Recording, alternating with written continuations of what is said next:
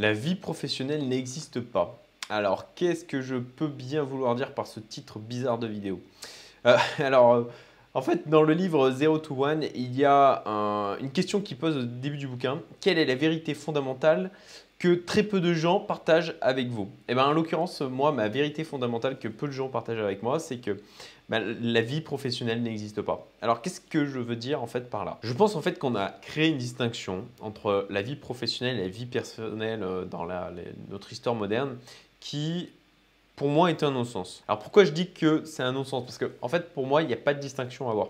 Il n'y a pas d'un côté la vie pro, d'un côté la vie perso. En fait pour moi c'est juste une vie pleine et entière.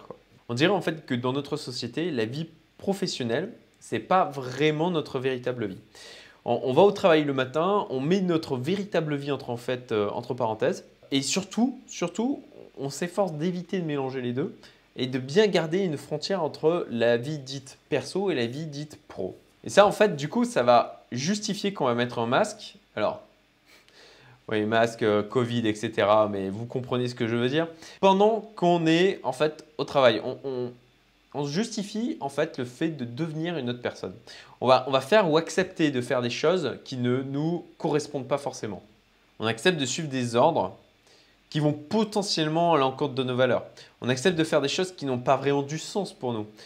On, contrôle en fait soigneusement aussi les informations dont les autres ont connaissance. Et tout ça, en fait, du coup, on se dit que c'est pas grave parce que c'est la vie professionnelle, ce n'est pas notre véritable vie c'est pas la vie qui nous attend en fait euh, sagement à la maison le soir quand on rentre ou euh, pour les week-ends et les vacances. Cette vraie vie en fait dans laquelle on va pouvoir se permettre d'être enfin nous-mêmes, de faire des choses qui nous intéressent et euh, bah, de côtoyer des gens que l'on apprécie quoi. Et j'ai vraiment le sentiment en fait qu'il y a une espèce de, mensonge commun, on se ment à soi-même par rapport à ça parce que la, plupart des gens ont pris tellement sur eux toute la journée à ne pas être eux-mêmes, à à pas faire des choses qui ont du sens pour eux, à pas faire des choses qui les intéressent, à suivre des ordres qu'ils n'ont pas envie de suivre.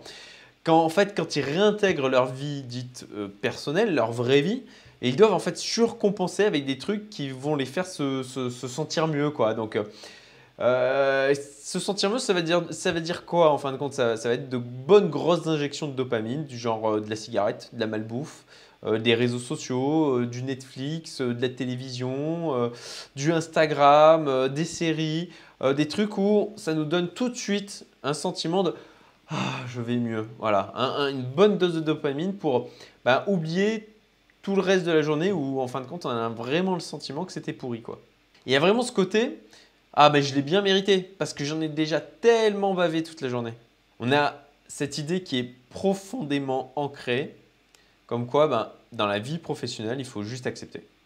Et aujourd'hui, si vous réfléchissez bien, tout est fait en fait pour normaliser cette distinction. On a les vêtements du travail, on a la voiture du travail, on a le lieu du travail, on a les collègues de bureau, euh, on a l'ordinateur du bureau, on a le téléphone du bureau, etc. On a, en fin de compte, limite, on a tout en double. On a vraiment euh, les éléments du bureau, les éléments de la vie pro, et puis de l'autre côté, les éléments de la vie perso. Et du coup, il est vraiment communément accepté que la vie professionnelle, ce n'est pas notre véritable vie. Notre véritable vie, c'est celle qui nous attend le soir en rentrant à la maison. Après notre trajet euh, depuis le bureau, notre véritable vie, c'est celle que l'on va avoir le week-end. Notre véritable vie, c'est celle que l'on a pendant les vacances. Et du coup, on peut se poser la question de savoir, ok, sur une semaine normale, cette véritable vie, qu'est-ce que ça représente? Donc là, j'ai fait quelques petits calculs. Euh, vous avez le lien vers l'article qui est lié à cette vidéo euh, dans la description. Une semaine de 7 jours, c'est 168 heures. 168 heures, donc on a moins 35 heures de travail par semaine. Ça nous donne 133 heures.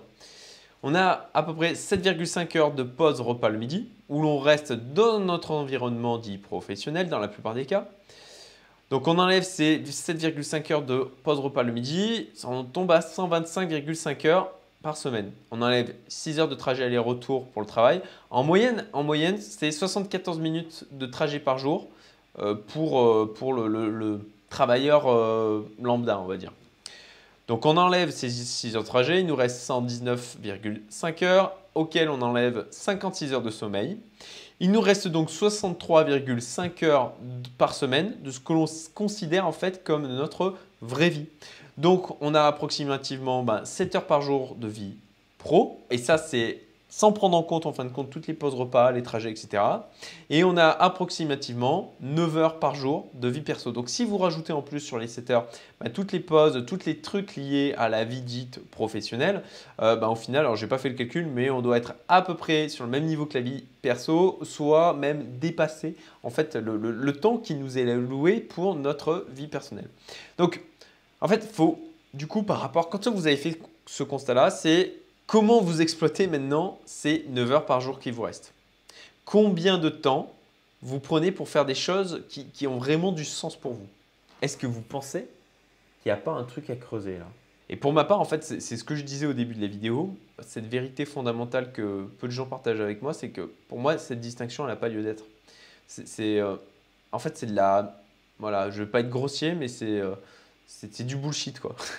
c'est, pour moi, en fait, on n'a pas à faire de distinction. On n'a qu'une seule vie. Une seule vie. Le, quand, quand vous allez au boulot, c'est aussi, ça fait partie de votre vie. Il n'y a pas de distinction. Créer une distinction, c'est juste un, gâchis, à mon sens, monumental de temps, d'énergie, de bien-être surtout. Et, en fait, surtout, si, si, vous ne vous sentez pas bien dans cette vie pro, ça va forcément, il n'y a pas euh, juste une barrière. quoi. Euh, le mal-être que vous ressentez dans votre vie professionnelle, dans ce que vous faites au jour le jour, vous allez aussi le ressentir dans votre vie perso. Donc ça va aussi gâcher ce que vous, considérez aujourd'hui comme votre vraie vie. Quoi. Et on pourrait penser que là, bah, je parle surtout des salariés, mais ça s'applique aussi totalement aux entrepreneurs.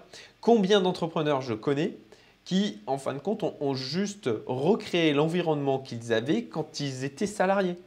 Et qui n'exploitent pas en fait la liberté que leur offre leur statut d'entrepreneur pour ben, contrôler leur temps, les, trucs sur lesquels ils vont bosser, etc. Parce que à la base, si on devient entrepreneur, c'est souvent, dans, 95% des cas je pense, c'est parce qu'il y a vraiment un besoin de liberté, de faire des trucs qui font sens pour nous, de développer son propre projet. Mais on, casse cette première barrière, on sort du salariat, mais euh, souvent c'est pour recréer en fin de compte un environnement qui va, être, euh, qui va être à peu près le même, sans se poser la question, réellement de se poser la question, de remettre en fait ces statu quo en cause et de se demander, ok, est-ce que en fait ce type d'environnement, si ça nous convient, c'est très bien, mais bien souvent en fait on se pose même pas la question de, ok, est-ce que ce schéma-là de mode de fonctionnement, est-ce que ça me convient? Est-ce que je ne peux pas imaginer quelque chose d'autre. Et pour ma part, ça a été un vrai parcours en fait de, me mettre à assumer le choix que j'avais fait de casser cette barrière entre le pro et le perso, de, plus de, faire de distinction. J'en parle dans d'autres vidéos, le fait de, bah, travailler avec des amis, de travailler avec mon épouse, d'avoir une partie de mes bureaux euh, chez moi, les événements de séminaires, etc. Je les fais chez moi, les Noëls on les fait chez moi. Je n'ai vraiment une distinction qui, n'existe pas au final. Pour moi, il y a juste ma vie d'une manière générale. Et la, les, mes activités, et je parle plus d'activités que de travail, les activités font vraiment partie intégrante de ma vie. Et les gens avec lesquels je vais être amené à échanger, les gens euh, bah, qui, sont euh, bah, effectivement qui sont dits employés, mais, salariés ou collaborateurs, euh, et ben, là aussi je m'efforce de faire en sorte que ce soit des gens que j'ai choisis parce que je ne peux pas me permettre de choisir des gens où je vais me dire mais ça va être pénible, il que je me le paye tous les jours, etc. Parce que j'ai pas cette barrière en me disant euh, ok je peux l'accepter parce qu'au final c'est pas ma vraie vie. Non, c'est ma vie et du coup ça me force en fait à avoir un niveau d'exigence qui est bien plus élevé que si je me disais c'est pas grave, c'est la vie pro. Et en fait, j'ai longtemps senti, je le ressens encore, hein, ce regard vraiment d'incompréhension d'une partie de mon entourage, et même d'autres entrepreneurs hein, que je pouvais croiser et qui ne comprenaient pas que je puisse fonctionner comme ça, que euh, je puisse travailler de chez moi, que je puisse avoir un bâtiment pour accueillir une partie de mes employés dessus. Et, j'avais ce type de réflexion. Ah, ah, mais toi, tu as des, tu as des salariés qui viennent chez toi? C'est pas bizarre de mélanger tout ça, ça te dérange pas qu'ils soient là, de, les voir, de les voir en fin de compte euh, chez toi, dans ta vie perso? Euh, c'est le genre de réflexion que j'ai, que j'avais et que j'ai encore, encore régulièrement de la part de certains entrepreneurs. Il y a vraiment une incompréhension totale que je ne puisse pas faire de distinction entre la vie pro et la vie perso. Mais pour ma part, bah, après 15 années aujourd'hui d'entrepreneuriat, bah, je pense réellement avoir fait le bon choix. En tout cas, c'est encore une fois, c'est pour moi. Euh, euh, je ne dis pas que c'est le choix que doivent faire tous les gens. Je dis juste que c'est un choix qui me convient. Et, et, juste, je veux vous amener à juste reconsidérer les choses. À vous de demander, ok, tout le monde fonctionne comme ça, mais est-ce que vraiment c'est un mode de fonctionnement qui me convient à moi. Et du coup, en fait, voilà, comme je disais tout à l'heure, bah, je travaille depuis chez moi, je travaille avec mon épouse, je fais garder ma fille, euh, alors jusqu'à récemment, puisque ça y est, elle a attaqué l'école, mais je la faisais garder à domicile. Donc je pouvais, en fait, je, voilà, je pouvais aller voir, faire une pause, aller voir ma fille, aller voir la nounou, m'amuser avec elle et puis revenir bosser. le, bâtiment dont j'ai évoqué tout à l'heure, et puis le fait de bosser avec des gens où, j'ai une proximité qui, qui, va au-delà de juste les rapports de, professionnels, effectivement, les, rapports de travail. Quoi. Et c'est pas juste en fait les, avec les collaborateurs, c'est aussi avec des partenaires, avec des fournisseurs, avec des clients. Euh, ça va au-delà de juste l'aspect, ok, euh, bon, bah, je peux accepter d'avoir un client que je ne peux pas piffer parce que bah, c'est pas grave, c'est la vie pro. Non, je fais aussi attention à ça, d'avoir une qualité, et encore une fois, on parle de qualité de vie du coup dans son ensemble, avec les gens avec lesquels je vais, euh, je vais interagir. D'ailleurs, ça me fait penser à un truc. Est-ce que vous ne trouvez pas que c'est dommage de s'aménager un joli chez soi Parce qu'on a, on a, on aspire, euh, beaucoup d'entre nous, on aspire à avoir un endroit où on se sent bien chez soi, etc. Et puis, en fin de compte, de n'en profiter que les soirs les week-ends. Parce qu'en plus de ça, bah, de la même manière, on, a cette idée fixe comme quoi, euh, bah, et, ça, c'est un truc qui, euh, qui n'existait pas avant. Ah, euh, aujourd'hui, il y a vraiment ce côté, euh, on, est en vacances, on doit partir de chez soi, on doit s'évader. Alors ça, c'est vraiment un terme que j'adore, s'évader. C'est vraiment extrêmement représentatif de la manière dont on peut considérer en fait sa vie de tous les jours. C'est qu'on a besoin de, fuir cette vie-là. Et du coup, voilà, est-ce que c'est pas dommage d'avoir une super maison? Et, pour ma part, c'est pour ça que j'ai fait ce choix-là, c'est que j'ai une maison que j'adore mais, j'ai envie d'en profiter tout le temps. J'ai pas juste envie d'en profiter euh, le soir et, les week-ends. Et encore les week-ends où on est là. Non, j'ai envie d'en profiter en permanence. quoi. Et en fait, en mêlant comme ça ma vie pro et ma vie euh, perso, en fin de compte, en ne faisant pas de distinction, euh, comme quoi moi-même, il faut encore que je, travaille sur la manière dont, dans, mon langage sur la chose, euh, eh ben, j'ai pas à faire semblant d'être quelqu'un d'autre.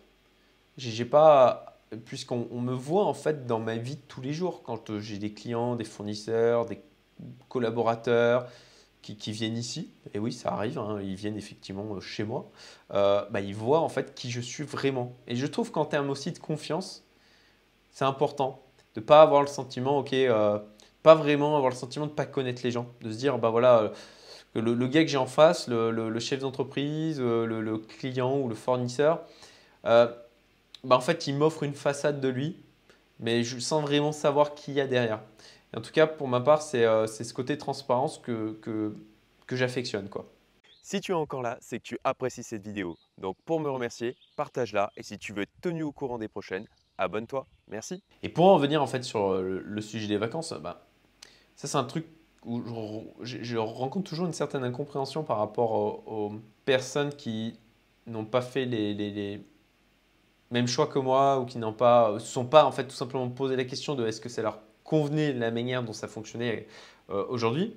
Mais et là, il y a, il y a Gianni Mergandi, hein, j'en parle souvent sur ma chaîne puisque c'est à la fois mon, coach et ami, qui est dans la même situation. Il a fait une vidéo d'ailleurs il n'y a pas longtemps sur le sujet où il disait que il et en fait, il a coupé court plutôt à ses vacances parce qu'il avait envie de revenir à, à faire ce qu'il fait tous les jours, quoi. Parce que ça a du sens pour lui, parce que c'est un truc qui lui plaît. Euh, et, je comprends totalement ça parce que je ne ressens pas le besoin de partir en vacances, je ne ressens pas le besoin de, partir forcément ailleurs. D'ailleurs, ça c'est encore une fois, hein, ça c'est un truc, le fait de partir forcément pour les vacances, c'est un truc euh, qui, nous a bassiné euh, en termes de publicité en nous vendant le truc de des vacances, c'est forcément le fait de partir, c'est des vacances réussies, c'est forcément le fait d'aller ailleurs, c'est d'aller à la mer, à la montagne, dans notre pays. On considère que en fait, on n'a pas vraiment eu de vacances si on n'est pas parti. Je trouve ça dommage. En tout cas, euh, voilà, il y, a vraiment euh, quand on, même quand on dit euh, voilà, on était en vacances, je, suis sûr que ça a dû vous arriver. Hein, ça vous arrive parfois de prendre des vacances et de pas forcément partir. Mais on, vous demande tout de suite. Ah, vous êtes allé où? Ah bah non, je suis resté à la maison. Ah, d'accord. vous, voyez ce que je veux dire? Ce, côté, cette réaction en mode ah ouais, bon, en fait, c'était pas trop des vacances, du coup, t'as pas trop pu euh, t'échapper, encore une fois. Il y a vraiment ce côté euh, euh, fuir, en fin de compte, son quotidien. Il y a une réelle compréhension autour de moi quand je dis que je ne ressens pas le besoin de partir en vacances parce que j'ai pas à attendre la fin de journée, le week-end ou, ces fameuses vacances, en fin de compte, pour me sentir épanoui et pour prendre du plaisir à ce que je fais quotidiennement. Euh, et, je sais qu'il y a certaines personnes qui vont trouver ça extrêmement prétentieux. En mode, euh, ben voilà, moi ma vie elle est trop bien, euh, tiens, prends-toi ça dans ta face. C'est pas, pas l'objectif du truc. Hein. moi je fais vraiment cette vidéo, c'est pour vous faire réfléchir déjà sur cet aspect-là. Ah oui, je vais pas vous mentir, j'adore ma vie, j'adore ce que je fais, j'adore les, les, les, les, gens que je côtoie. Alors bien sûr, il y a toujours des choses que je vois améliorer, il y a toujours des, des, choses où, j'ai envie de faire mieux, mais globalement, je, oui, ça me plaît, ça me plaît ce que je fais, ça plaît mes activités.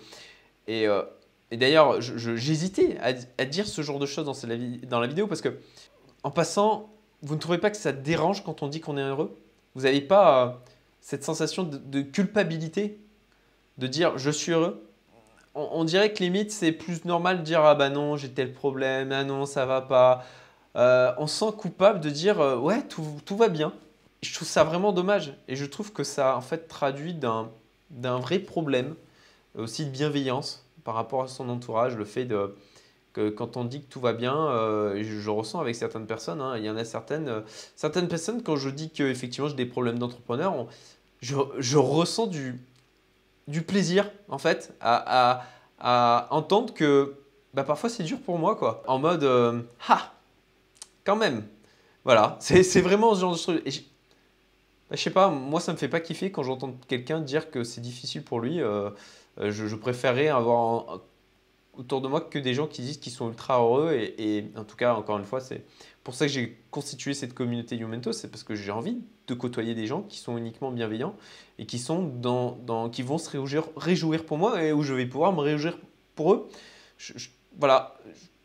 Je sais pas ce que vous en pensez. Mettez-moi des commentaires hein, par rapport à ça, mais est-ce que ça vous est pas arrivé de vous sentir comme ça coupable en vous disant, ben voilà, tout s'est bien passé ou tout était génial d'avoir l'impression que du coup, de, de, de, vous vanter ou je sais pas, de dire avec un côté euh, dans ta face, comme je disais tout à l'heure. Faut pas croire que, comme je disais, hein, ma vie elle est parfaite. Hein. Il y a des moments où je suis fatigué, il y a des moments où j'ai des trucs pas drôles à gérer, il y a des moments où j'ai des baisses de morale, mais c'est des trucs euh, où.